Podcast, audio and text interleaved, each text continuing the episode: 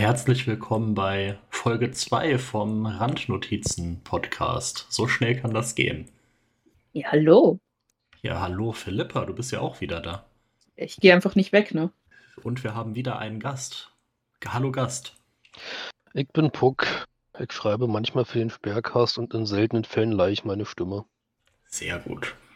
Und du hast uns heute ein Thema mitgebracht, und zwar einen Typen, dessen Hauptbeschäftigung es ist, sich als Polizist auszugeben. Jeremy DeWitt.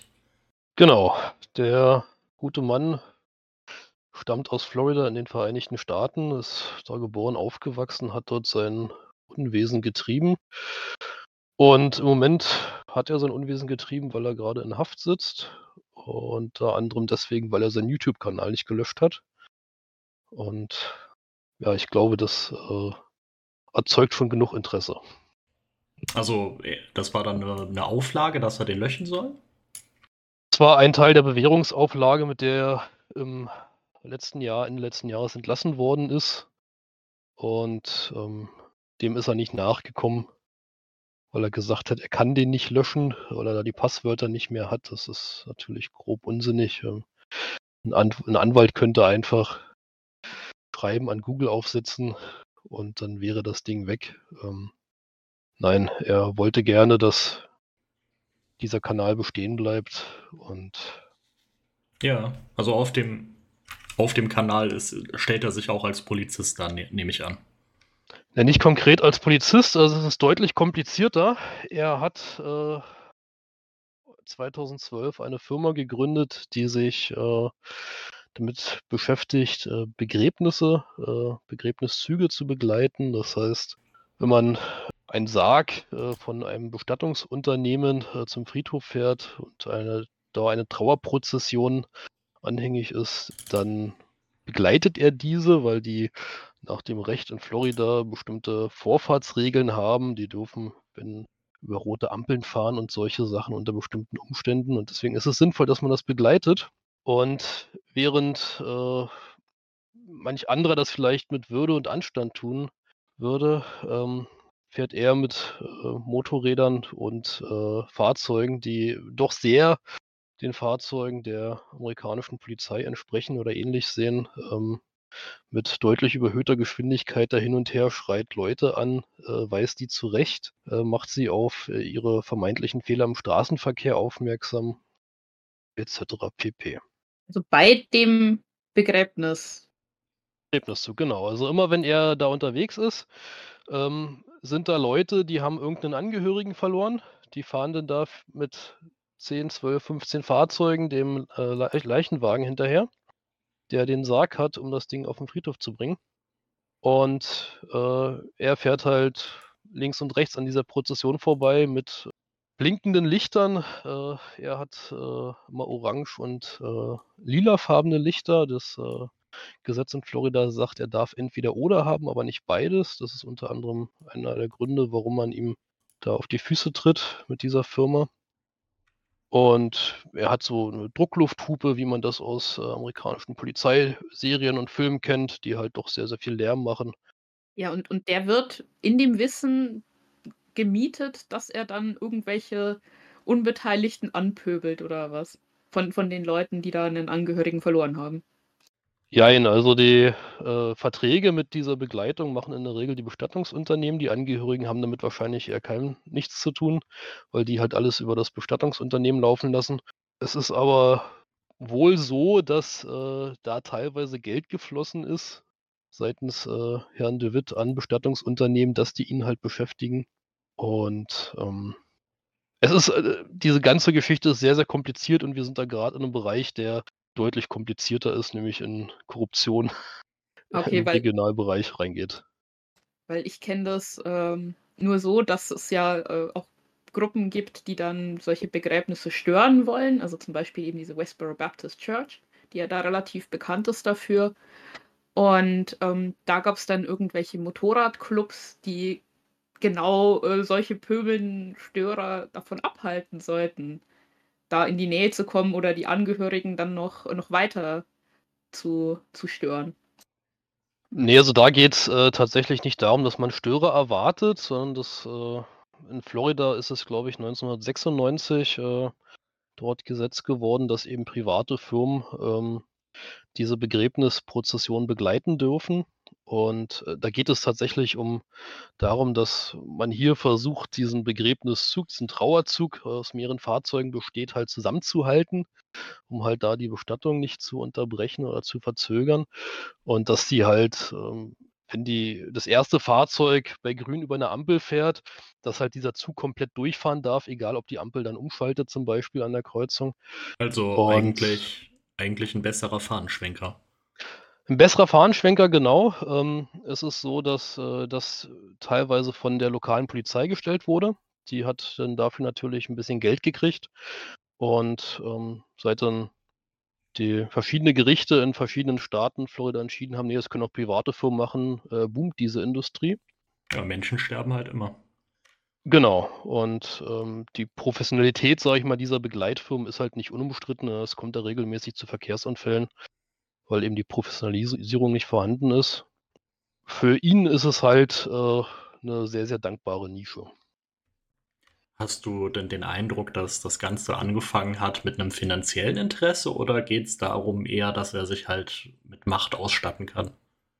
Also es geht mit an Sicherheit grenzender Wahrscheinlichkeit äh, um die Macht. Ähm, also es ist, dieses ganze Geschäft ist einträglich für ihn natürlich. Ähm, es gibt von ihm, also er hat diesem Geschäft wohl pro Jahr um die 100.000 Dollar entnehmen können. Wow, okay, das ist nicht, ist nicht wenig. Ist nicht ganz so schlecht, nee. Ähm, wenn wir aber jetzt äh, ganz zu Anfang springen, also Herr de Witt ist äh, 1980 geboren, ist dementsprechend äh, 43 Jahre. Und 1998 wurde er das erste Mal äh, festgenommen. Da war er in so einer Art Pfadfinderprogramm seiner örtlichen Polizei. Und unabhängig davon wollte er ja tanken an einer Tankstelle, ähm, hatte eine Prepaid-Kreditkarte gehabt, die wurde abgelehnt und er hat dann versprochen, äh, 14,50 Dollar am nächsten Tag zu bezahlen. Und um dem Ganzen mehr Glaubwürdigkeit zu äh, verleihen, hat er gesagt, er ist Polizist und hat sich Ah. mit äh, dieser, seiner Legitimation dieser Pfadfindergruppierung äh, ausgewiesen. Und natürlich hat er nicht bezahlt. Und einen knappen Monat später, im Juni 98, stand dann halt die Polizei bei ihm. Also die richtige Polizei hat ihn halt äh, wegen dem äh, Diebstahl festgenommen und weil er halt da sich als äh, äh, Polizist ausgegeben hat. Das war das erste Mal, dass er als Police Impersonator festgenommen wurde. Er wollte tatsächlich mal Polizist werden, das hat sich damit halt dann erledigt. Also damit ist sein Leben auf die schiefe Bahn geraten. Wenn man sich dann den Lebenslauf anschaut, da führt halt immer das eine zum anderen und dass er diese Tätigkeit ausübt, dass er sich da ja in Uniform in diesen Fahrzeugen in der Öffentlichkeit präsentiert, äh, wie er sich da gibt, das, da geht es massiv um Macht, würde ich sagen. Ja, also ich habe um ähm, Selbstbild. ich hab ja ein paar Bilder von ihm hier. Also die sind ja in den USA alle sehr einfach verfügbar, gerade diese sogenannten Mugshots. Kommen wir gleich nochmal zu. Also ich kenne mich jetzt mit amerikanischen Polizeiuniformen nicht aus, aber ich finde, es ist halt überhaupt nicht zu unterscheiden. Wenn ich den Typen so sehe, würde ich halt denken, okay, das ist entweder ein Wachmann oder halt ein Polizist. Ich käme nie auf den Gedanken, okay, die einzige Aufgabe ist, dass der bei Begräbnissen irgendwie den Verkehr regelt. Genau so ist es halt auch. Also in den Vereinigten Staaten gibt es 250, irgendwas um 250 Law Enforcement Agencies.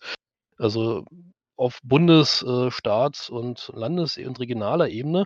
Und die können alle eine eigene Uniform haben. Die machen alle ihr eigenes Ding. Und ähm, was er versucht, ist zu vermeiden, äh, dass es wie in äh, wie die Uniformen in Florida aussehen. Aber er spielt halt mit diesem Stereotyp. Ähm, also er hat da so ein Abzeichen auf der Brust. Das ist halt äh, dem So äh, eine Badge, ne? so, so, ein- dem- das Badge ist halt angelehnt an das Polizeibadge von Los Angeles und solche Sachen. Ähm, also er spielt halt sehr, sehr stark mit diesem Stereotyp, dass es eben so aussieht, äh, wie als ob es so sein könnte. Auch diese äh, Firma, die er hat, äh, beziehungsweise die gerade dabei wird, aufgelöst zu werden, äh, das ist die, heißt Metro State. Ähm, da ist, kommt da das Wort State vor für Staat, was ja auch wieder so einen Bezug eigentlich zu einer Behörde herstellen sollte oder herstellen kann, wenn man da nicht genug nachfragt. Ich habe mal ein Bild dazu reingenommen. Da sieht man so seine Fahrzeugflotte und ja, es sieht halt nicht aus wie ein normales Geleitfahrzeug, sondern es sieht halt schon sehr martialisch aus. Da hinten ist sogar so ein Kastenwagen, wo nochmal ESU draufsteht, was mich an irgendeine Spezialeinheit denken lässt. Das wirkt alles ein bisschen sehr überzogen für Begräbnisse. Ja gut, dieser Kastenwagen in der Mitte, das ist äh, eine Besonderheit. Er hatte versucht, weil er das selbst nicht machen darf, er hatte eine Mitarbeiterin gehabt, mit der hat er versucht, einen ja, Rettungswagen, eine Rettungswagenfirma zu gründen. Und da ist auch dann dieser, dieser äh, Krankenwagen ist das zu verorten. Und ähm, das Ding lief aber äh, im Jahr 2019 für wenige Monate. Dann wurden halt die Fahrzeuge schon wieder verkauft, weil es äh, da eben große Probleme gab. Mhm. Also er hat in diesem Bereich äh, Sicherheit in irgendeiner Form hat er ganz, ganz äh, doll versucht, Fuß zu fassen. Und das funktioniert leider nicht. Okay, also du hattest ja gerade ein bisschen damit angefangen, dass der halt in Florida lebte, Polizist werden wollte. Gibt es einen Grund, warum, also einen konkreten Grund, warum er nicht einfach Polizist geworden ist? Hat er das versucht und es hat nicht geklappt?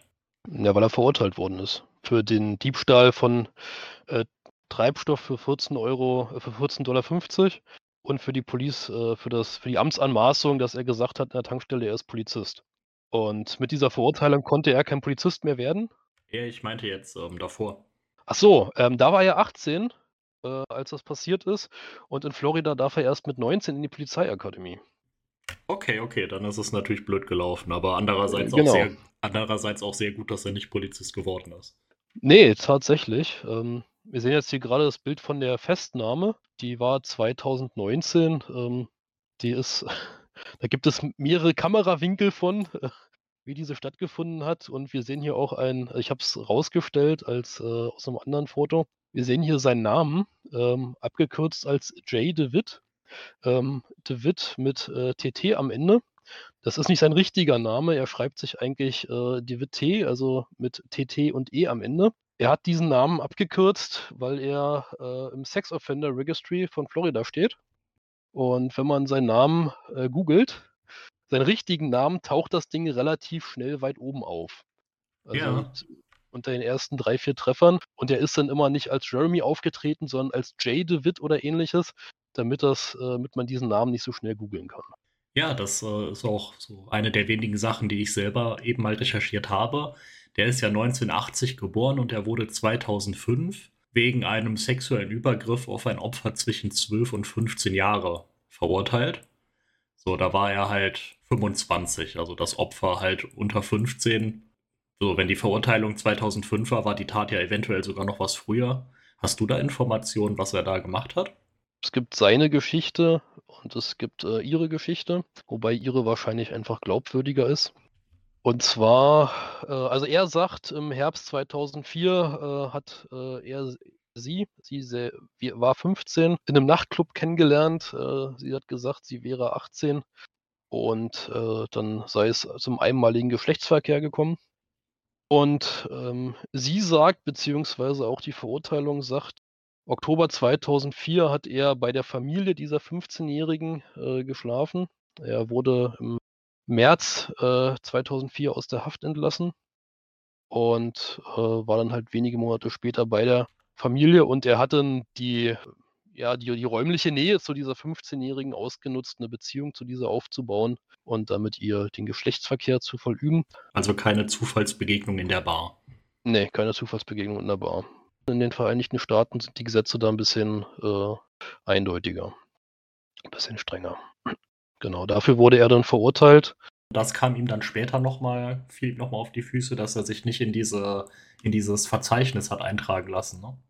Genau, also er wurde verurteilt 2005, Anfang 2005. Ähm, er hatte, wurde in 2006 wieder entlassen, ähm, hätte aber irgendwie noch ein bisschen absitzen müssen, aber es wurde ihm scheinbar erlassen. Und dass er Sexoffender ist, das ist er automatisch, dass er da im Register ist und dann gibt es je nach äh, Bundesstaat gibt es dort unterschiedliche Regeln. Er hat halt versucht, zum Beispiel nach New York umzuziehen, äh, einfach weil da dieses Sex Offender Registry, da wird man nach zehn Jahren gelöscht. Und Mhm. äh, in Florida ist es aber leider so, dass man da lebenslang drin bleibt. Und äh, ja, dieses Sex Offender Registry ist öffentlich zugänglich, genauso wie Gerichtsunterlagen. Da wird sehr, sehr wenig äh, zensiert. Also was tatsächlich zensiert ist, ist dieses äh, das Sexualdelikt an sich.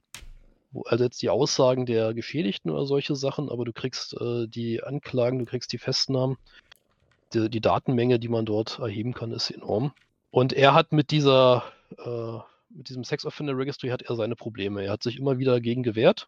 Mhm. Und die Auflagen, die man da hat, sind sehr, sehr harsch. Ähm, du musst Fahrzeuge registrieren, du musst E-Mail-Adressen und Accounts registrieren, die du nutzt, Telefonnummern. Und das hat er nicht ganz so gemacht. Sobald man dann zum Beispiel das nicht registriert, ist das schon ein Verstoß? Das wäre dann äh, ein ahndungswürdiger Verstoß, der auch äh, mit Haftstrafe enden kann.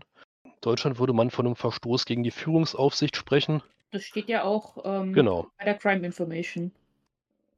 Genau, also, also dieser, Sexu dieser ja, Sexualdelikt ist das einzige, was er begangen hat 2005.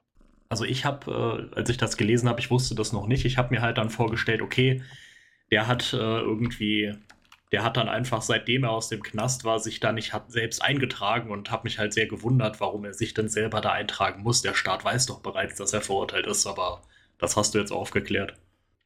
Aber es geht ja dabei nicht um den Staat, dass der das weiß, sondern darum, dass jeder Bürger das nachschauen kann.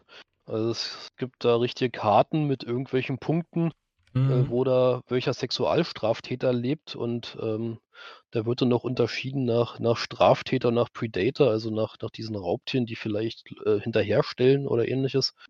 Es ist absurd aus datenschutzrechtlicher Sicht hier in Deutschland. Ja, ich habe tatsächlich mal was dazu gehört, dass es sehr schwierig ist, in Florida überhaupt irgendwo zu wohnen als Sextäter, weil man zum Beispiel nicht in der Nähe von Schulen sich aufhalten darf oder in der Nähe von anderen Einrichtungen und dass dann irgendwie in größeren Städten es irgendwie gar keine Orte mehr gibt, wo man leben darf. Ja, da gibt es dann am Stadtrand richtige Kolonien, wo dann mehrere Leute dann zusammen wohnen, die alle das gleiche Problem haben, sozusagen. Ja, diese Auflagen kann es auch in Deutschland geben, äh, mit der gleichen Problematik. Also gerade städtischer Raum ist begrenzt und äh, hier gibt es auch in jeder Ecke Kinderläden, Kindergärten oder ähnliches, wo man dann nicht mehr unterkommen könnte. Okay, also das ist so seine, seine erste kriminelle Erfahrung. Ne? Leider nicht auf Seite des Gesetzes, sondern auf Seite des Angeklagten. Ja, die erste kriminelle Erfahrung war halt die Verurteilung 298 äh, für diese Impersonation, für, das, für die Amtsanmaßung und den Diebstahl äh, von dem äh, Treibstoff. 2003 äh, ist er dann nochmal eingefahren und dann 2005 kam ihm das Sexualdelikt. Ja, okay. Magst du uns vielleicht so ein bisschen am Lebenslauf entlang führen? Er hat im Februar diesen Jahres hatte er seinen 43. Geburtstag gehabt. Das ist äh, ich weiß jetzt nicht, der wievielte Geburtstag, den er in Haft verbracht hat. Ähm, es gibt, muss einen Vater und eine Mutter geben, zwangsläufig. Es äh, gibt einen Stiefvater äh, und mittlerweile gibt es auch eine Stiefmutter.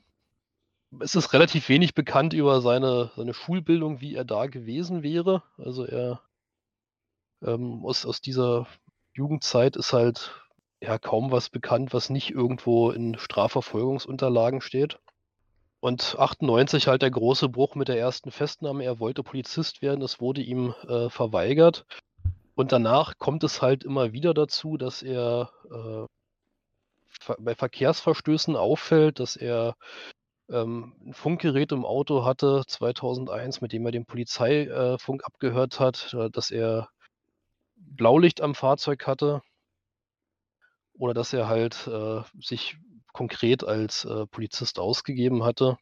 Versucht er dann auch aktiv als Polizist irgendwie Leute festzunehmen oder was, was versucht er sich dann rauszunehmen?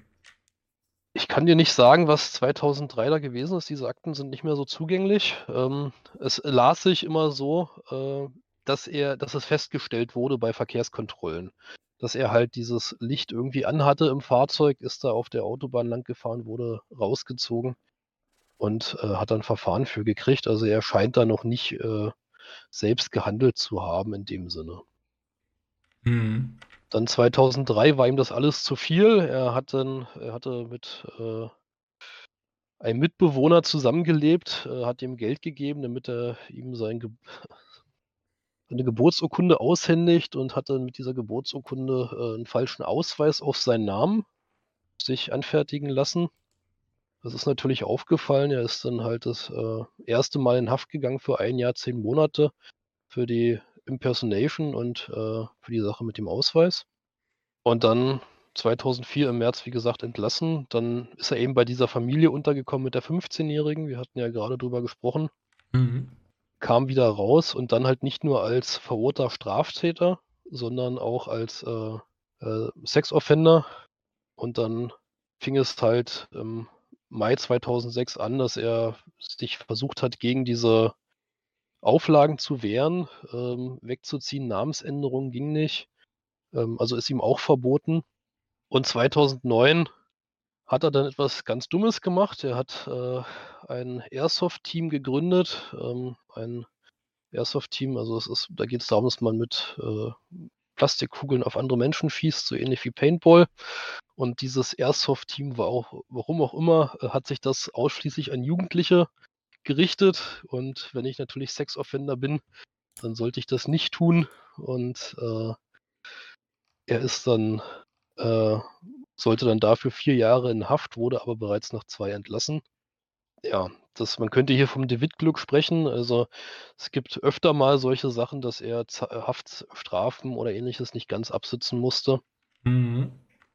Und dann kam er 2011 aus der Haft und ähm, er und sein Bruder, sein Bruder ist übrigens auch Sexoffender, ähm, hatte, haben dann angefangen, gebrauchte Polizeimotorräder zu kaufen und haben mit dieser Firma Metro State, äh, BPU, Vehicle Protection Unit, also Fahrzeugbegleit äh, äh, oder ähnliches, äh, angefangen, äh, dort eben Begräbnisse zu begleiten. Also wenn man Straftäter ist in den Vereinigten Staaten, du darfst halt keine Waffen besitzen, du darfst bestimmte Tätigkeiten nicht mehr ausüben, ähm, wie Pflege oder Betreuung ähm, oder Sicherheitsdienstleistungen.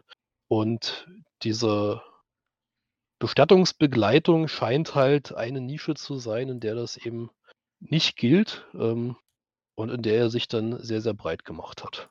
Und dann hat er 2012 seinen YouTube-Kanal gegründet. Ähm, was er da für Videos drauf hatte, kann ich ähm, leider nicht sagen. Also es existierten äh, Videos ähm, bis 2021. Ähm, die hat er aber im, vermutlich im Januar 21 gelöscht. Ich kenne ihn seit Anfang 2020 und ich habe mich mit dem Kanal leider da nicht zeitgemäß beschäftigt. Äh, der Kanal hatte halt die nächsten acht Jahre, also von 2012 bis 2020, 2021, sehr moderate Aufrufe. Wenn man jetzt nach ihm auf YouTube sucht, dann findet man halt hauptsächlich Berichterstattung über ihn. Und sein Kanal, wenn es ihn noch gibt, ist jetzt einfach nicht mehr sichtbar. Doch, den gibt es noch ähm, auf YouTube, Metro State äh, VPU. Ich habe ihn auch in Social Blade hier offen. Also das ist tatsächlich der Kanal, der nicht gelöscht worden ist. Oh. Genau. Ja gut, er hat natürlich seinen Namen selten im Titel drin dann, ne? Außer Mhm. wohl doch, hier doch schon. Ja, es gibt halt diese Day in the Life of, äh, wo er aus seine Vlogs quasi, wo er manchmal was berichtet.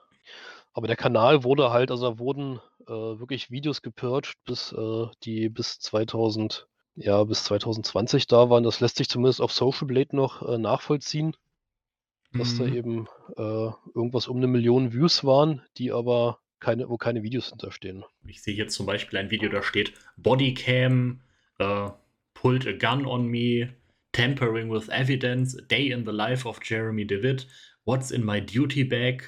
Der scheint ja irgendwie weiterhin das einfach zu machen. Ne? Diese Videos sind gerade mal ein, zwei Jahre alt. Genau. Hier ist wieder jemand, der angeblich eine Waffe zieht. Also es kann natürlich auch einfach ein Clickbait-Titel sein. Nee, tatsächlich ist es kein Clickbait-Titel. Ähm, das sind halt seine Reaktionen auf seine Festnahmen teilweise, ähm, die dahinter stehen. Und ähm, ja, wir machen, machen mal einen Sprung von 2012 nach äh, 2019. Ja. Ähm, diese Firma läuft halt seit sieben Jahren. Er fährt da für Bestattungsunternehmen eben diese Begleitung und 2019, also er ist zu dem Zeitpunkt schon Polizei bekannt, dass er mal wieder auffällt, äh, wird er endlich mal festgenommen und ihm wird seine Bodycam abgenommen. Also er hat alle seine Fahrten, hat er mit einer Kamera gefilmt, äh, so ähnlich wie eine GoPro. Es war jetzt hier eine Contour Roam. Und diese Kamera wird ausgewertet 2019 Und da sind halt natürlich aus den letzten sieben Jahren all seine Schandtaten drauf. Also, so dass, er, dass er als Polizist auftritt und. Wie er, genau, wie er andere Verkehrsteilnehmer äh, zurechtweist, anweist, wie er, auch wenn er direkt darauf angesprochen wird, dass er kein Polizist ist, äh, dass, äh, wie er dagegen argumentiert, ja, dass er diesen Eindruck erweckt, halt Polizist zu sein. Also gibt es durchaus Leute, die das bemerken, dass er keiner ist. Ja. Also es gibt äh, ein, äh, darunter gibt es äh, eine Konfrontation mit einem Fahrzeugführer. Äh, zufälligerweise war der war der selbst Polizist, äh, gerade auf im Urlaub in Florida und er sagt ihm direkt, er soll aufhören, äh, sich hier als Polizist auszugeben, ähm, was den Herrn de Witt aber wenig beeindruckt. Für diese Sache wurde er dann auch verurteilt. Ähm, also diese Videos, wenn man, äh, ausreichend Englisch spricht, sind sehr beleidigungslastig und, äh, man durchaus mal interessant anzuschauen. Ja, ich denke, wir werden auch eine handverlesene Auswahl in die Videobeschreibung packen. Da könnt ihr mal draufklicken. Kurze Frage, hat der denn auch eine Waffe getragen dabei? Er darf keine richtige Waffe besitzen äh, als verurteilter Straftäter. Und was er hat, war einmal war es eine Softwarewaffe, also die Plastikkugeln verschießt. Und ein anderes Mal war es eine, ja, eine Pfefferpistole, die halt äh, Pfefferspray verschießen würde. Und die, die trägt sind, er dann am Holster, als wäre es eine Die trägt er an seinem Holster, genau, als wäre es eine richtige Schusswaffe. Ähm, in den Videos und von Zeugen wird auch immer wieder beschrieben, äh, dass er, wenn er da in irgendwelchen verbalen Streitigkeiten ist, dass er die Hand auch an die Waffe legt und solche Sachen, also da schon eine Drohpose aufbaut. Mhm. Ähm, versucht einschüchtern zu wirken ja, eigentlich komplett unnotwendig für das, was er da eigentlich macht. Ähm, er selbst begründet es immer damit, dass er auch Beerdigungen von äh, Drogendealern fährt, dass er, also dass es Hochrisikobestattungen wären, dass er diese Familien schützen müsste. Ja, also ich glaube, wenn ich tatsächlich mit Gangbezug irgendwelche Bestattungen durchführe und dann kommen da die Leute mit ihren illegalen Schusswaffen und ich habe da eine Airsoft-Waffe, dann habe ich da einfach verloren. Also das ist halt ein Scheinargument. Ja, dann kam 2019, er wurde halt die Kamera wurde ausgewertet und dann kam Anfang 2020 es gibt einen YouTube-Kanal, der nennt sich Real World Police. Der veröffentlicht ganz, ganz viele Bodykamera-Aufnahmen aus, äh, den kompletten Vereinigten Staaten, an was dieser Kanal so kommt, über Freedom of Information Act Anfragen oder Ähnliches. Und dieser Kanal kriegt Anfang, Anfang 2020 eben äh, CDs in die Hände, wo drauf steht Serial Police Impersonator, also im Deutschen würde man sagen Serienamtsanmaßer. Und damit wird äh, Jeremy DeWitt eben der YouTube-Öffentlichkeit mehr oder weniger in der Breite halt bekannt. Mhm. Und der Zug fährt los. Also so bin ich auch auf ihn aufmerksam geworden der weitere Verlauf ist halt äh, wirklich ein Streit, äh, ein ständiges Hin und Herziehen zwischen äh, DeWitt, äh, diesen YouTube-Kanälen und dem Staat äh, auf einer anderen Seite. Mhm. Diese Eckdaten, die hat sogar der Wikipedia-Artikel, der ja wirklich lächerlich kurz ist. Da steht halt, dass er November 19 das dritte Mal dann dafür beschuldigt wurde. Genau. Das war die äh, da wurde, glaube ich, auch die Kamera sichergestellt und dann halt in der Folge ausgewertet. Ne, stimmt nicht. Das war am 7. September 2019, dass die, äh, Kamera sichergestellt und dann später ausgewertet worden wo wurde. Mhm. Also diese Aufnahmen, kann man die als Trophäen sehen? Gehe fest davon aus.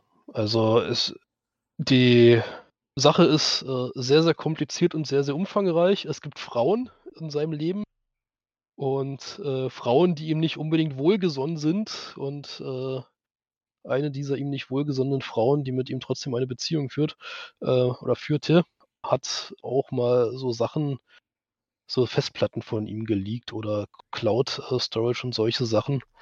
Und, ähm, da gab es halt ein, äh, Ordner Jeremy's Favorite, also Jeremys Lieblingssachen, äh, äh, in denen halt auch bestimmte Videos drin waren von Konfrontationen mit äh, Verkehrsteilnehmern. Also ja. dem geht einer ab, während er das macht. Möglicherweise, ja. Ich bin kein Psychiater, ich weiß das nicht. Ja, ich meine, also, okay, dass man dass man das dann mitfilmt, ja gut, aber wenn wenn du nicht, äh, auch was mit dem Videomaterial machen wollen würdest, dann könntest du's ja einfach löschen oder da einfach nur 'ne Attrappe hinmachen. Dann würdest du's ja nicht wirklich jahrelang aufheben, dass dann irgendwann die echte Polizei vorbeikommen kann und das auswerten. Genau, ja. Das, ähm also, es gibt, natürlich immer so 'ne gewisse Datensammelwut. Also, wer hat, äh, nicht irgendwelche Altdaten noch rumliegen, die er nicht gelöscht hat? Ähm, man kann natürlich auch argumentieren, ja, die diese diese Kamera diente irgendwelcher Beweissicherung, wenn es wirklich mal zu 'nem Unfall kommt. Nur er hatte halt scheinbar auch seinen persönlichen Gain draus gezogen. Ähm, diese Sache hat halt dermaßen viele Aspekte. Das ist sehr, sehr kompliziert. Und, ähm, ja, jetzt ist Jeremy natürlich mit 'nem Jeremy ist jetzt eigentlich in einem Dilemma, denn einerseits will er natürlich 'n Polizist darstellen, aber er kann's auch nicht sagen, denn wenn er's sagen würde, dann würde er ja einfach Straftaten zugeben, ne?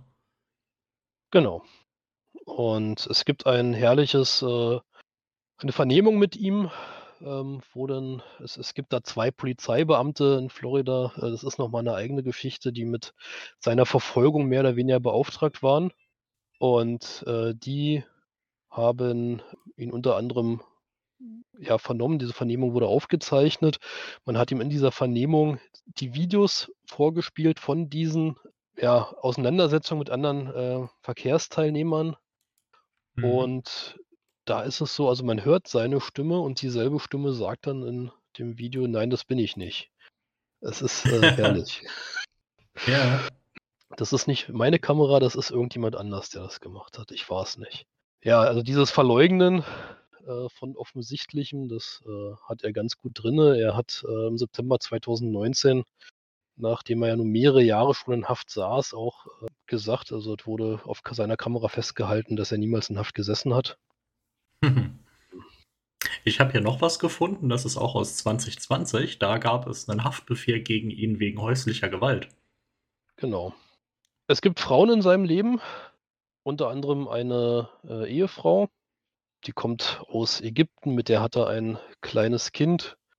Und es ist unklar, welche Rolle, äh, diese in der in der Firma spielt, die das mitträgt. Also, da geht es halt um mehr als nur sich als Polizist ausgeben, sondern auch massiv um Versicherungsbetrug und solche Sachen.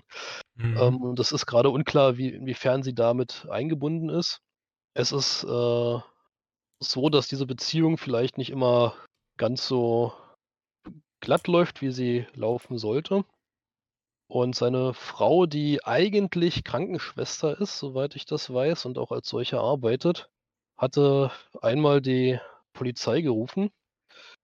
Mhm. Ähm, die Vorläuf war, dass er ihr ein Telefon, also, ein schnurloses Telefon an den Kopf geworfen hat, worauf das wohl angefangen hat zu bluten.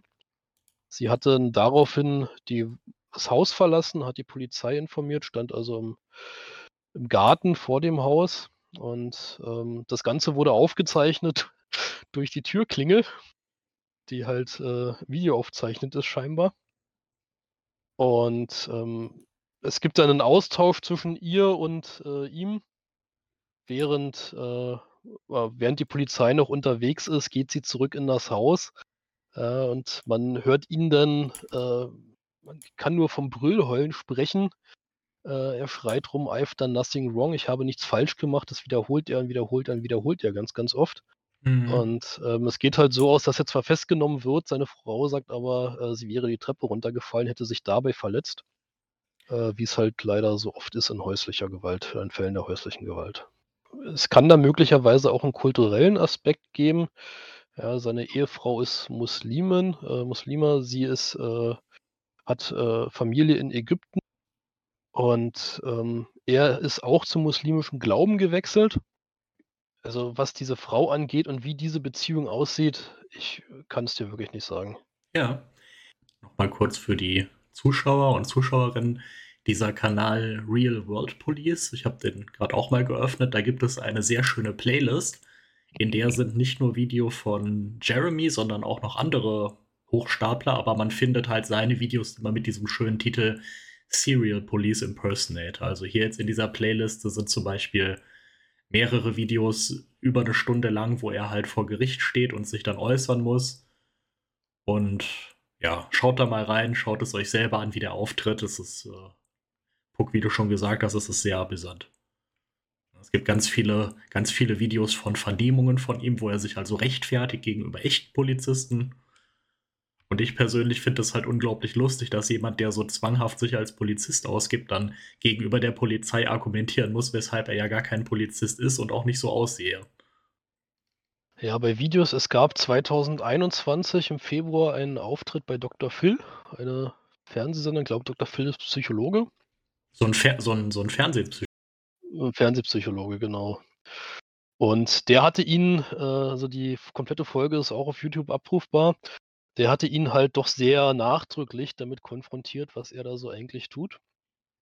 Und ähm, auch da hat er ein ganz, ganz schlechtes Bild äh, abgegeben. Ja, ich glaube, das Wichtigste und Beste an diesem Dr. Phil-Teil ist der Lügendetektor. Ähm, also Dr. Phil sagt, er hatte David abgeraten davon, diesen Lügendetektor-Test zu machen. Ähm, David hat äh, dem widersprochen und sagte, er wollte den machen. Natürlich in der festen Überzeugung, warum auch immer, dass er den bestehen würde. Also er hat, äh, um den zu bestehen, bräuchte er ein Ergebnis von minus 4. Und äh, gebracht hat er minus 37. Also deutlich, deutlich, deutlich äh, in 'nem Bereich, äh, der wo man sagt, er hat die Unwahrheit gesagt, als er auf Fragen antwortet wie, äh, gibt er sich als Polizist aus oder so, hat er, ähm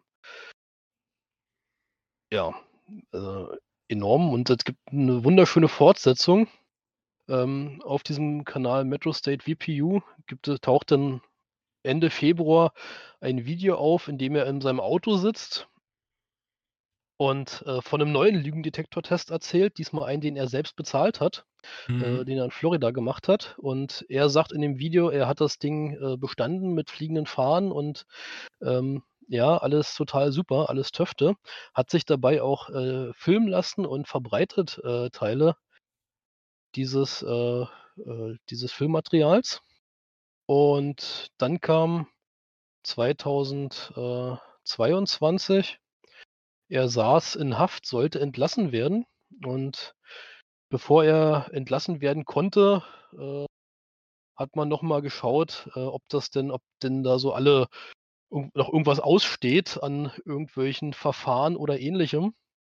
Und siehe da, es, äh war nicht der Fall, denn er hatte diesen Lügendetektortest von 2022 nicht bezahlt.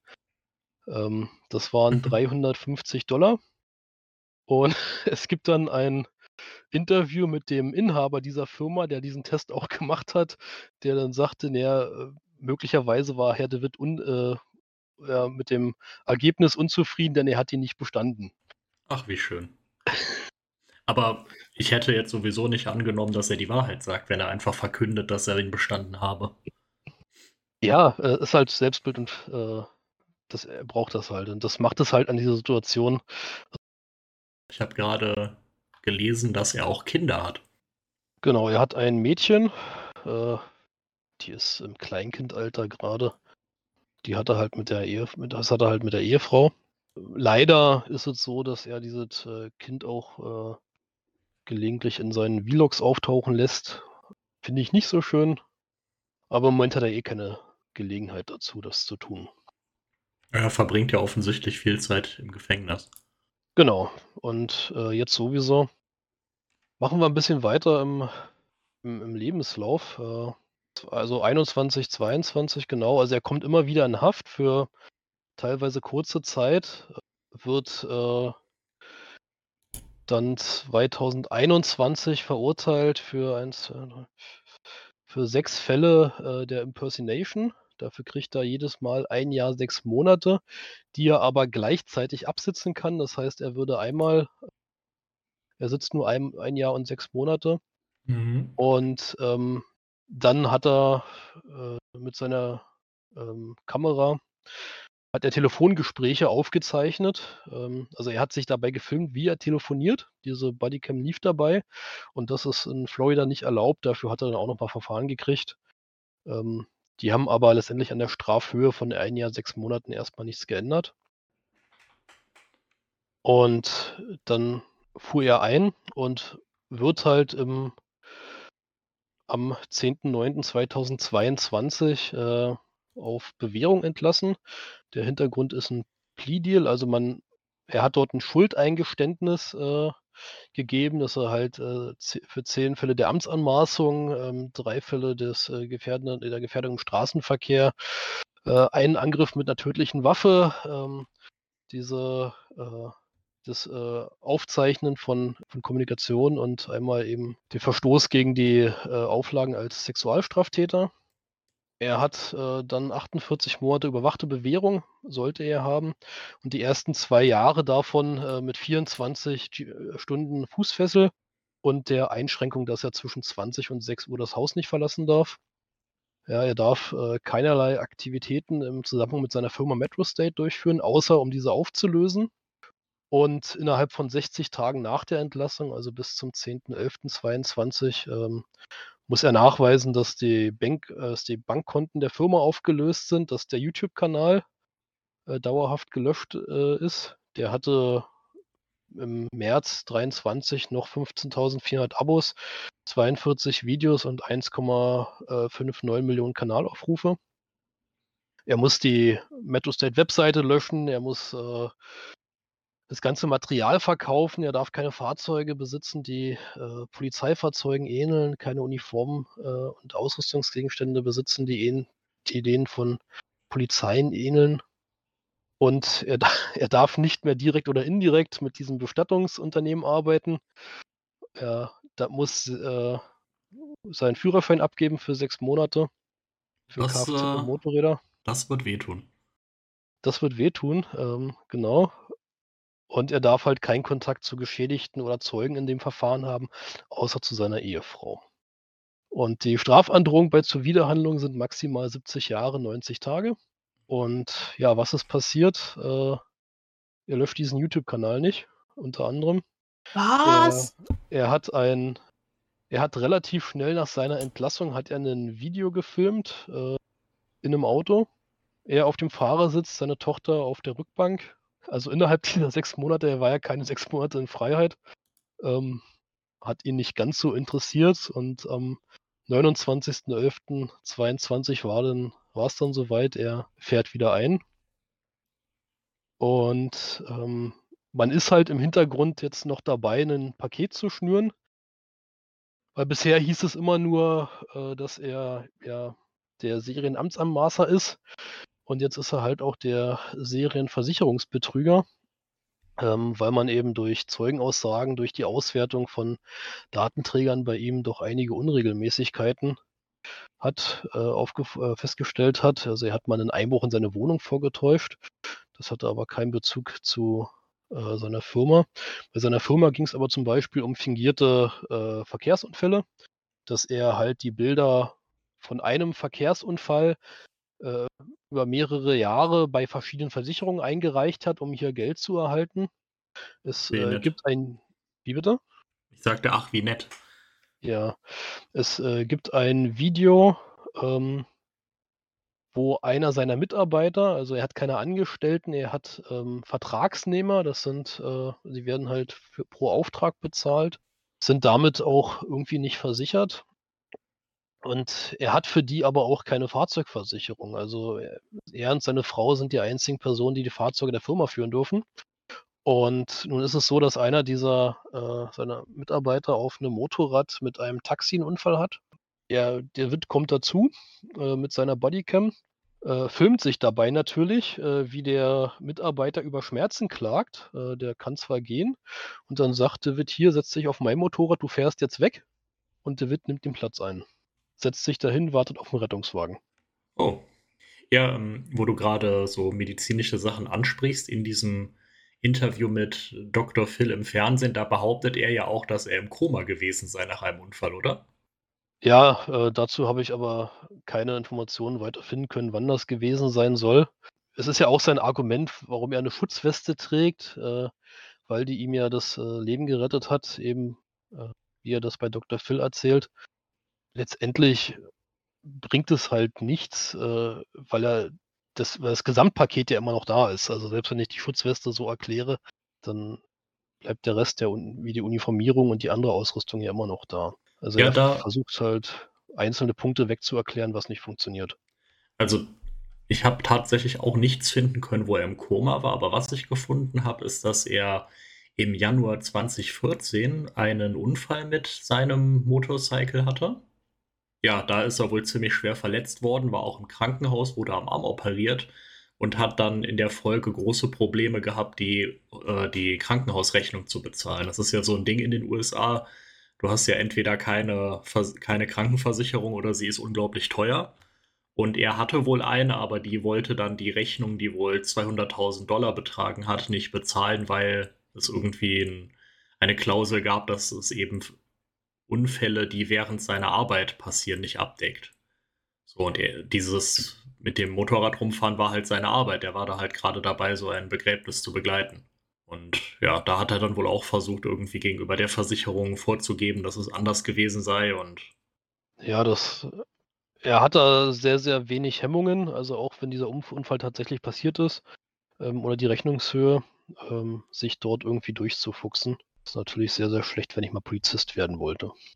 Dann gibt es noch einen Aspekt in seiner Persönlichkeit. Ähm, ich will jetzt nicht von einer Impulskontrollstörung sprechen, aber wir hatten es ja schon bei der bei der häuslichen Gewalt, äh, dass er da offensichtlich mal, äh, handgreiflich geworden ist und, ähm, dass man das dann irgendwie doch mit seiner mit seiner Frau irgendwie hat klären können. Ähm, im Juni 2019 ist er mit seiner Frau in Chicago, möchte dort, äh, alte Krankenwagen kaufen für die Firma, die er da grade neu gegründet hatte mit den, äh, Krankenfahrzeugen.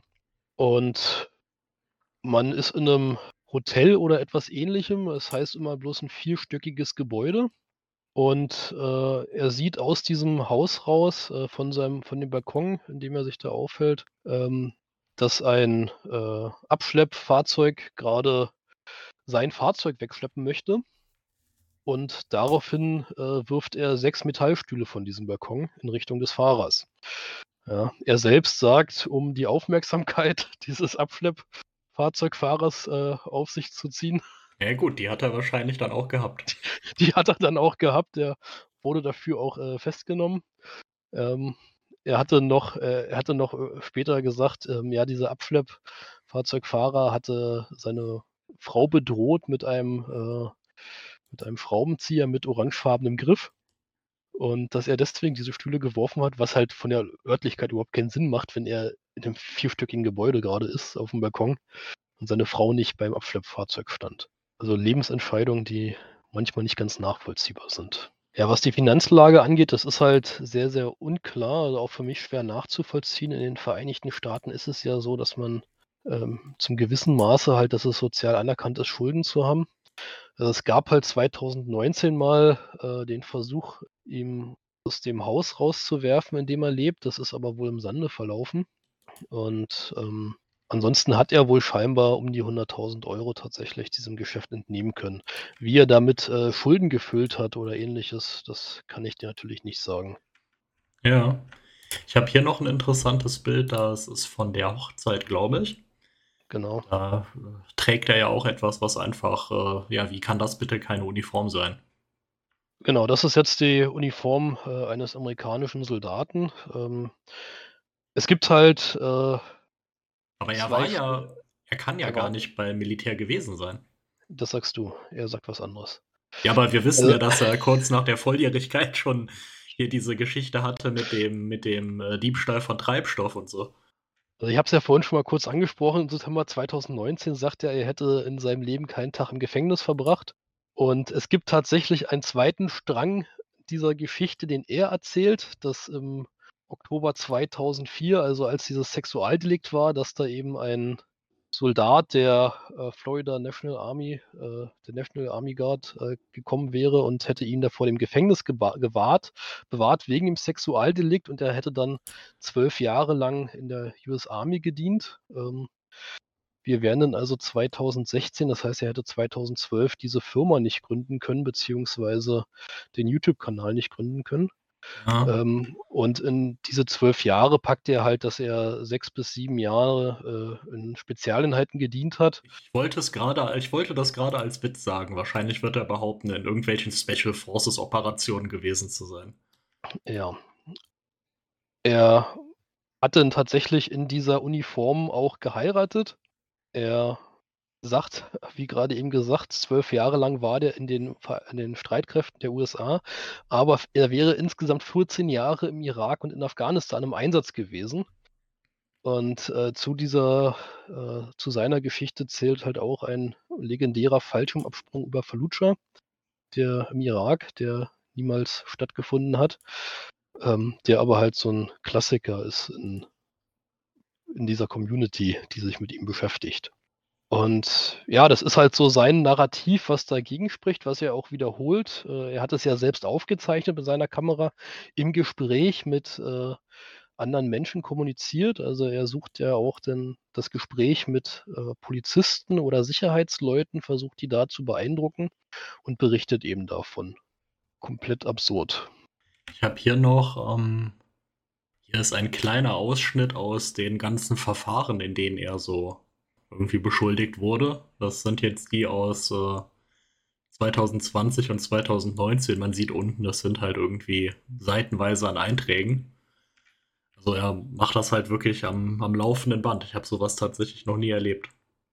Genau, die, da sind einmal halt diese Verkehrsverstöße, äh, ähm, weil er halt sich scheinbar auch privat äh, nicht ordentlich im Verkehr verhält. Ähm, wenn man sich die anschaut, dann wird man immer wieder finden, dass er auch zu Nachschulung äh, verpflichtet worden ist. In der Regel sind das acht Stunden, wo er dann Motorradkurse nehmen musste oder äh, Fahrzeugführerkurse. Und die Criminal Felonies, das sind halt die äh, Vergehen bzw. Verbrechen, also die richtigen Straftaten, ähm, wo es dann eben darum geht, äh, ja, das ist einmal diese Amtsanmaßung, das sind die Versicherungsgeschichten. Mhm. Und die Liste ist halt wirklich sehr, sehr lang.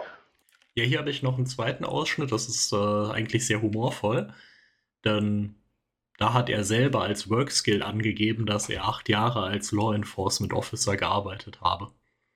Genau, das hat er angegeben. Also das eigentlich Witzige ist, dass das äh, seine Einbuchung im Gefängnis ist. Das ist seine Selbstauskunft. Äh, also er hat da nicht nur gelogen, dass er, dass er halt Polizist war, sondern er hat auch äh, darüber gelogen, was für einen Schulabschluss er hat. Das ließ sich, äh, glaube er sagte hier Highschool oder College oder so, was er aber nie besucht hat. Genau, er hat halt selbst gegenüber äh, den Justizbehörden ist er da nicht äh, wahrheitsgetreu. Mhm. Ja, und da oben sehen wir halt ganz viel Impersonate LAO, also auch äh, vorgeben einen. Genau, Law Enforcement Officer, ja. Dann haben wir Misdemeanor Simple Battery, also irgendeine Körperverletzung. Aggravated Assault, also wie kann man das übersetzen? Schwerer, schwerer Angriff? Ja, das ist ein äh, der Aggravated Assault, das, er hat da versucht, ein Auto aufzuhalten, wenn ich das äh, richtig in Erinnerung habe. Und das wäre halt ähm, so eine Mischung aus Angriff und Nötigung scheinbar. Mhm. Ja, und die äh, illegale Aufzeichnung, die ist da auch nochmal dabei. Wire Communications Unlawfully. Genau, das sind die mitgefilmten Telefongespräche, die er halt in Florida, das ist ein äh, Two-Person-Consent-State, wie es so schon heißt. Also beide Parteien müssen der Aufzeichnung zustimmen und äh, wenn da halt nebenbei die Kamera läuft und der andere nicht gefragt wurde, dann ist das nicht erlaubt. Ja, was ja interessanterweise erlaubt wäre, wenn man nur sich selber filmt, ne? Oder sich selber aufnimmt, ohne die Antworten. Das ist äh, wahrscheinlich ist das so, aber das lässt sich, glaube ich, praktisch äh, schwer umsetzen. Nee, ich meine halt, wenn das, äh, wenn du in deinem eigenen Raum halt eine Aufzeichnung hast und du hast den Hörer am Ohr, dann hört man ja vielleicht nur dich. Also wenn es ihm jetzt darum ginge, irgendwie zu beweisen, was er selber erzählt, das könnte er ja auf eine legale Weise sogar tun. Nein, natürlich, ja, das könnte er tun. Ähm, ich weiß nicht, ob das äh, sein Habitus ist, warum auch immer, führt er diese Gespräche auf Lautsprecher. Also es kann schon sein, dass er die bewusst hat aufzeichnen wollen. Dass es ihm kein bewusst ist, äh, kein, kein Versehen ist. Ich habe hier auch nochmal die ganzen Voraussetzungen, die du gerade genannt hast, was er halt alles machen muss für seine Probation. Da wird ihm auch explizit verboten, irgendetwas zu besitzen, was wie eine Waffe aussieht. Er darf auch keine schusssicheren Westen tragen, keine Handschellen, keine Abzeichen, nichts, was wie eine Uniform aussieht. Also wenn er sich daran halten würde, dann wäre halt eigentlich seine ganze, seine ganze Aktivität einfach komplett beendet. Genau. Und äh, es gibt ein, bei der letzten Festnahme gibt es ein herrliches Interview, mehr oder weniger. Also er wird gerade abgeführt in Handfesseln. Ähm, es kommt eine Reporterin dazu und fragt ihn, ja, warum hältst du dich nicht einfach ans Gesetz? Und äh, das ist eigentlich, diese Frage ist sehr, sehr treffend. Dafür, dass jemand so besessen davon ist, ein Polizist zu sein, ist das halt schon sehr ironisch. Genau. Aber so hat er halt seine Nähe zu, zum Polizei sein und äh, irgendwie ist das ja auch schon fast wie ein Polizist zu sein. Ja, ich meine, das gibt es ja auch in Deutschland, wenn auch in äh, meines Wissens nicht so aufsehenerregenden Fällen. Ja, ich habe so mich ein bisschen allgemein damit jetzt beschäftigt, was äh, sind denn so Motive, warum man überhaupt sich als Polizist ausgibt. Ähm, da gibt es ja den relativ bekannten Fall vom ähm, Golden State Killer. Der war ja vorher Polizist und wurde dann äh, entlassen, weil er auch was geklaut hat. Und äh, der hat äh, auch später noch gerne Uniformen angezogen, eben weil er dieses Machtgefühl so gerne hatte. Und ähm, ja, also das ist ja jetzt nicht so, dass der, dass der da irgendwie Zivilpolizist gewesen wäre oder so, sondern der ist ja schon off offen in dieser Uniform aufgetreten. Ich glaube, das geht einfach um, um Machtgefühl, ähm, weil vielleicht Leute irgendwie dir ausweichen gerade in den USA und ähm, auch weil man, weil man sich dann so fühlt, dass hätten die Leute Respekt vor einem. Um Verbrechen zu begehen, das ist halt auch so das, wo ich am meisten drauf gestoßen bin, dass du halt, wenn du dich als Polizist ausgibst, dann kannst du halt unter Umständen an Orte gelangen, wo es sonst nicht geht. Du fällst vielleicht auch mit Verhalten nicht so negativ auf. Ähm, ja, und je dreister du damit bist, desto überzeugender wirkt es ja vielleicht auch. Also, was möchte jetzt jemand äh, sagen, den du halt anhältst und durchsuchst und der dann irgendwie was von dir beschlagnahmst? So, wenn du damit dreist genug bist, dann kann es halt passieren, dass du es wirklich schaffst, ihm einfach sein Geld abzuknöpfen. Oder ja, so halt. passiert es ja auch, ja. Ja, es gibt halt ganze Betrugsmaschen, also gerade auch hier in Deutschland, die eben auf dem falschen Polizisten aufgebaut sind. Ähm, dass eben Leute sich gegenüber älteren Menschen als Polizisten ausgeben, versuchen auf diese Weise an Geld zu kriegen, äh, Geld zu kommen. Ähm, dann, das ist in den Vereinigten Staaten nochmal sehr eigentümlich. In Teilen geht das hier auch, dass du als Polizist oder als Veteran von Streitkräften, äh, dass du für Vergünstigung kriegst, vielleicht für Handyverträge oder ähnliches. Das äh, mhm. äh, wird dort sehr inflationär genutzt. Ähm, ja, also ich hier in Deutschland gab es, glaube ich, mal pressewirksam äh, einen falschen General, der wollte in Uniform kostenfrei mit der Bahn fahren. Das hat nicht funktioniert. Der ist äh, aufgeflogen. Und äh, in Berlin gibt es äh, gab es äh, 2019 eine Dame, sie ist, glaube ich, als Shirin oder Lara durch die Presse gegeistert. Die hat eine Berliner Polizeiuniform angehabt und ist äh, nach ihrer eigenen Aussage über zwei Jahre lang äh, als Polizistin durch Berlin marschiert, ohne Polizistin zu sein. Ähm, witzig ist, auch sie ist äh, verurteilte Sexualstraftäterin und steht eigentlich unter Führungsaufsicht. Mittlerweile, sie sitzt, glaube ich, gerade, wenn ich das äh, richtig in Erinnerung habe. Und da gibt es ein Interview von RTL mit ihr, indem sie halt sagt, äh, ja, sie wollte halt äh, beweisen, dass sie als Frau auch Polizistin sein könne. Ich glaube, das ist massiv vorgeschoben. Es hat, glaube ich, ganz, ganz viel Selbstbildförderndes einfach, wenn du dir plötzlich dir eine Rolle anziehst und nicht einfach nur eine Rolle sein willst oder so. Genau, das ist, äh, das ist die Dame. Ja, also die hat auch eine komplette Polizeiausstattung dabei gehabt, so einen martialischen Gürtel, eine Uniformjacke und patrouillierte dann wohl irgendwie Monate oder sogar Jahre lang durch die Stadt. Oh, das Ding habe ich auch gerade offen und sie sagt dann halt, ich habe meinen Job ganz gut gemacht. Das ist äh, Selbstlob ist doch was Schönes. Ja, die Berliner Morgenpost, ich dachte jetzt vielleicht ein lokales Medium kann dann ein bisschen mehr zu erzählen ist da auch irgendwie relativ distanzlos. Da wird sie dann als die bekannteste Polizistin Deutschlands beschrieben. Und natürlich tauchte sie auch dann bei diesem seltsamen Nick Hein auf. Der ist uns ja schon in anderem Zusammenhang begegnet. Er ist ein sehr seltsamer Mensch, ja. Eine Sache noch. Also er hat ja diese kleine Tochter. Und ich habe jetzt hier gelesen, dass äh, der der ganz merkwürdige Spitznamen gibt. Also so my most precious piece, also mein allerwertvollstes Stück oder so. Und dass er auch irgendwie davon erzählt hat, dass er mit ihr in einem Bett schläft. Ähm, Gab es da irgendwann mal Übergriffe? Weil also seine Frau hat er ja zumindest körperlich misshandelt und äh, betrogen. Also nicht, dass es bekannt ist. Und da er ja ohnehin viel Zeit in Haft verbringt, ist das, äh, glaube ich, auch nicht das Problem. Ähm, also auch sein Haus, also nicht nur die Türklingel zeichnet Video auf, sondern auch der Rest des Hauses ist, äh, war gut videoüberwacht und es gibt auch ähm, eben Aufnahmen von Interaktionen äh, zwischen ihm und Tochter, die doch adäquat scheinen, sage ich mal. Also ich Ja. weiß nicht, ob er sich dessen bewusst ist, dass die Kamera, also wenn man eine Überwachungskamera, Überwachungskamera hat, wird man ja irgendwann vergessen, dass die da ist. Und äh, ja, Hm, ja, weil also, äh, das muss wohl auch relativ performativ gewesen sein, dieses Verhältnis, äh, zwischen ihm und der Tochter, weil er sich selber doch noch ein ganzes Stück wichtiger war und er sich wohl auch selber deutlich mehr gefilmt hat, als, äh, er je mit mit seiner Tochter irgendwie interagiert hätte. Ja, ich glaube, er hat verstanden, dass halt äh, kleine Kinder süß sind und äh, beliebt und so. Und dass man damit halt äh, vielleicht Klicks generieren kann.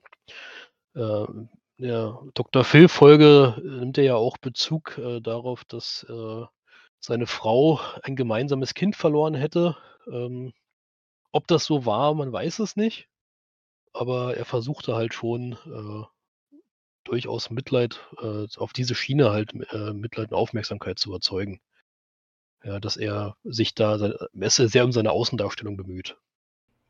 Ja, das passt ja auch zu der Tatsache, dass er diese YouTube-Kanäle betrieben hat. Es ist ja auch, es ist ja auch sehr ins Online-Leben geschwappt. Die Kanäle korrelieren halt auch äh, mit der Firmengründung. Also das ist schon klar, dass das äh, ein Abwasch ist, dass das zusammengehört, dieser öffentliche Auftritt. Es gibt ihn, glaube ich, auch noch auf Facebook. Ähm, ich könnte mir auch vorstellen, dass der jetzt auch das Problem inzwischen hat, wenn der aufhört, dieser Police Impersonator zu sein, dann, ja, was bleibt dann eigentlich übrig? Der hat ja, der hat ja keine Ausbildung, der scheint ja eher so nur erfahren da drin zu sein, irgendwo Geld rauszuleiern mit, ja, verschiedenen Betrugsdelikten. Was, was will der denn machen? Also der wird ja, wenn er jetzt anfängt, in der Tankstelle zu arbeiten, das einfach nur als gigantischen Abstieg erleben. genau. Das, äh, so er denn, wann er denn aus, wenn er aus der Haft rauskommt, äh, das ist ja auch nochmal fraglich. Ähm, also er wird sicherlich nicht 70 Jahre kassieren, aber selbst wenn man von einem Bruchteil davon spricht, das sind das, äh, immer noch viele Jahre, die er halt wegbleiben würde. Ähm, der steht halt vor dem Null, er ist halt äh, vor dem Nichts, er ist halt äh, ja ein Schulabgänger mit Führerschein. Und man hat einen Schulabschluss. Das kann er sich, glaube ich, zugute halten. Denkst du, dass so ein Jer Jeremy auch in Deutschland funktioniert hätte? Ich glaube nicht über die Dauer. Weil es hier nicht so viele verschiedene Polizeiorganisationen gibt? Ähm, zum einen das, also weil halt das, das muss halt doch relativ eindeutig sein, also wie diese Uniform aussieht. Und ich glaube, dass die, dass die Anzeigebereitschaft in Deutschland, ähm, dass die ja relativ hoch ist. Also wenn mir da halt so ein Kasper im Verkehr begegnet, Dann ruft man die echte Polizei. Ja. würde man die echte Polizei rufen, ja. Das ist ja halt offensichtlich, ist das ja nicht passiert. Das kam ja alles erst durch seine Aufnahmen raus, ähm, die er halt äh, selbst angefertigt hat. Und dann hat halt die richtige Polizei, hat halt anhand von Kennzeichen die dort Geschädigten ermittelt und hat die halt zu der Sache befragt. Ja, ich glaube, dafür ist das, äh, es ist Deutschland auch zu klein und die, das würde, glaube ich, nicht ganz so gut gehen. Hm, könnte das auch an der Ausbildungszeit liegen? Also, Polizisten meinst du? die ist ja in den USA teilweise sehr, sehr kurz. Achso, das ist die Qualität, die man dort erwartet. Also Ja, da ist genau. Also da ja, da kommt mhm. irgendwie so so 'n Kasper und, äh, bevor ich mir dann noch mehr Kasper dazu rufe, ähm, ja, ähm, ertrage ich das dann lieber.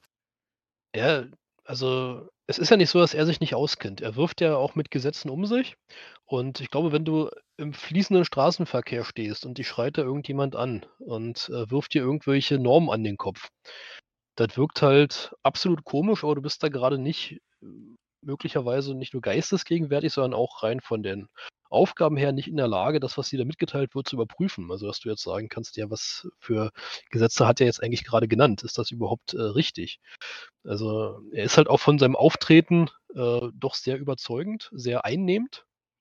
Äh, er geht halt tatsächlich als Polizist durch. Das ist, äh, glaube ich, das ganz, ganz große und wichtige Merkmal hierbei, warum das so lange funktioniert. Jetzt irgendwie für mich noch so ein Fragezeichen ist, hat er denn auch mal versucht, als Polizist dann angebliche Bußgelder einzutreiben? Also, hat er versucht, unmittelbar dann Profit daraus zu schlagen? Also, meines Wissens nicht. Es ging wirklich halt nur darum, Leuten zu sagen, was sie tun sollen, äh, was sie zu unterlassen haben, sie auf Fehlverhalten hinzuweisen und, ähm, Konfrontation. Also, es gibt eine an 'ner Ampelkreuzung mit 'nem Autofahrer, ähm, wo es dann heißt: „Ja, komm, wir fahren da rüber auf den Parkplatz und unterhalten uns mal direkt.“ Ähm, wo halt der Autofahrer dem zustimmt und, äh, der auch und der Autofahrer fährt tatsächlich auf den Parkplatz und der wird mit seinem, äh, Motorrad fährt geradeaus. Ja, Okay. also er geht er versucht da halt Konfrontation schon auszuweichen. Also, ich glaube, er kennt da Grenzen und ich glaube, Geld einzutreiben wäre 'ne Grenze, die die er da nicht überschritten hätte.